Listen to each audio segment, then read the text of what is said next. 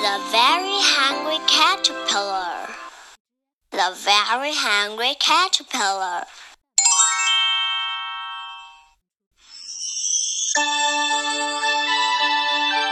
In the light of the moon, a little egg lay on a leaf.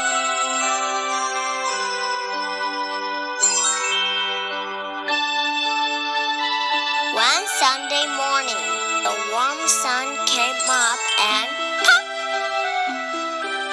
Out of the egg came a tiny and very hungry caterpillar.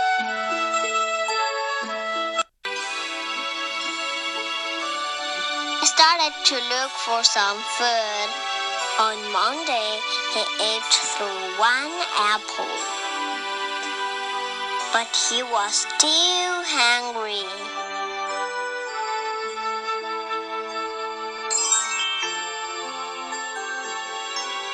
On Tuesday, he ate through two pears. But he was still hungry.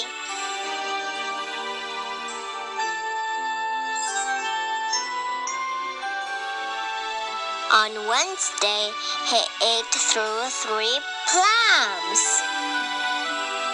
But he was still hungry.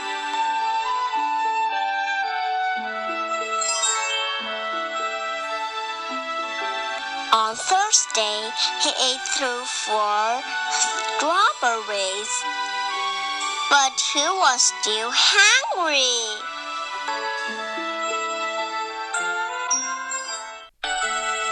On Friday, he ate through five oranges. But he was still hungry.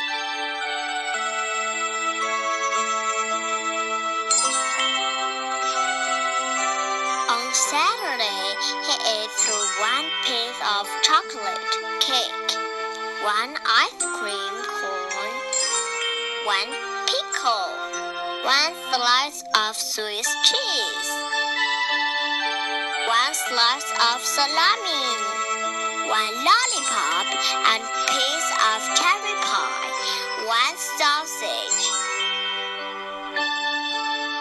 one cupcake, and one slice of watermelon. That night he had a stomach cake.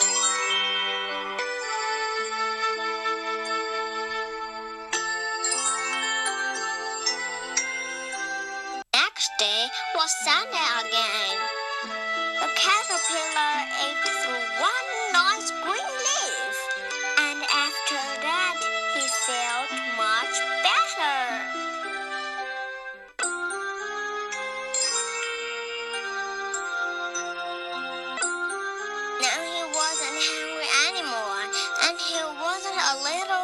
caterpillar anymore.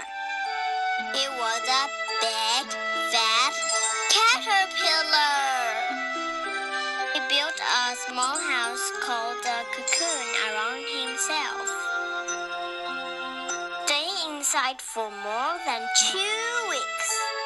Then he nibbled a hole in the cocoon, pushed his way out.